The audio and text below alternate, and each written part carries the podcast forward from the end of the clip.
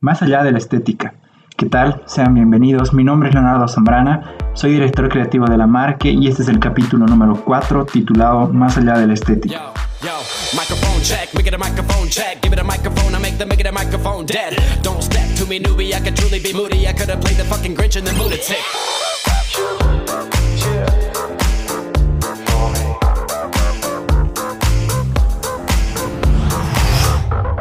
Diseño es una pieza fundamental y una herramienta potenciadora del desarrollo de cualquier proyecto. Entender las necesidades que está destinado a cubrir y los aspectos extra estética como tal es lo que en mi experiencia personal la verdad me ha ayudado a no caer en la redundancia constante del diseño publicitario actual. Encontrar una media adecuada entre arte y funcionalidad para el diseño publicitario no solo representa un reto, sino también una ventaja estratégica para así sobrellevar adecuadamente lo que es no enfrentar las necesidades diarias de una marca o campaña. En cierto punto, para mí lo estético evidentemente es clave dentro de cualquier proyecto de diseño. Sin embargo, creo que una estética injustificada puede llegar a ser predecible o incluso aburrida. Diseñar para la percepción, para el conocimiento y los conceptos inconscientes de, pongámoslo así, el usuario, es lo que, según yo, provoca que todo trascienda y sea, además de estético y bello, también funcional y entretenido. Al hablar de conocer el más allá de la percepción de la estructura, me refiero a crear algo con una esencia que en todo su contenido demuestre no solo lo que quiere decir, sino también lo que es entonces tratamos de llegar a lo que es la esencia del contenido, la esencia de la campaña y de la personalidad de la marca como tal, para así improvisar más allá en nuestra publicidad. También en cierta manera entender mi entorno me ha servido para saber lo que quiero transmitir en conjunto con la marca o la campaña y la verdad cómo necesito decirlo para ser escuchado.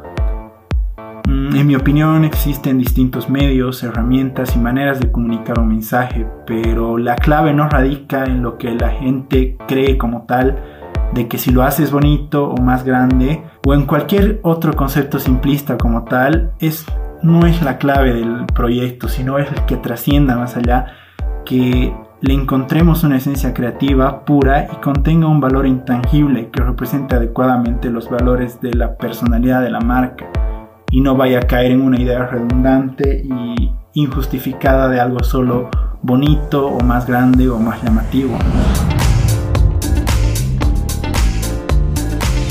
Me gusta dejar parte de mí en cada diseño o concepto que elaboro, la verdad.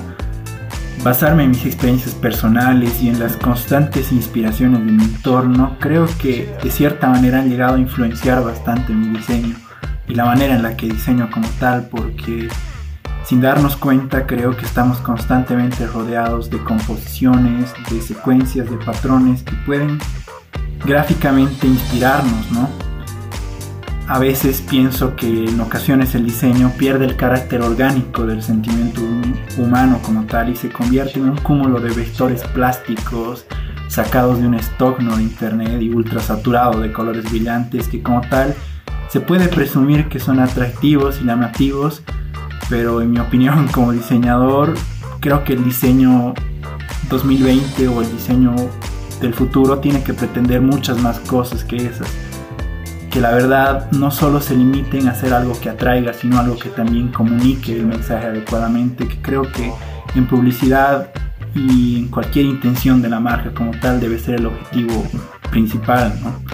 Y bueno, la manera en la que pretendo crear autenticidad en mis diseños es mediante la constante materialización de esta inspiración gráfica, ¿no?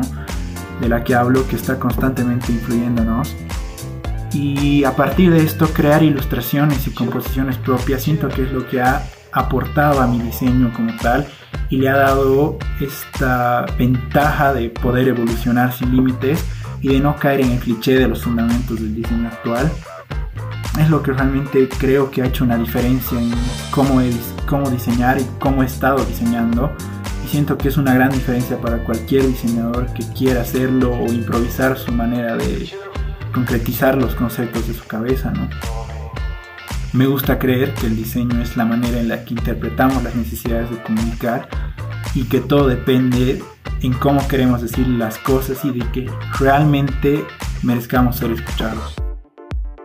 Y con esto concluye el episodio, espero te haya gustado, te invito a que te mantengas conectado con nosotros y estés atento al siguiente podcast que viene de la mano de nuestro fotógrafo que nos va a hablar acerca de la fotografía en el marketing y algunos aspectos muy interesantes al respecto. Otra vez gracias y espero que te haya servido bastante.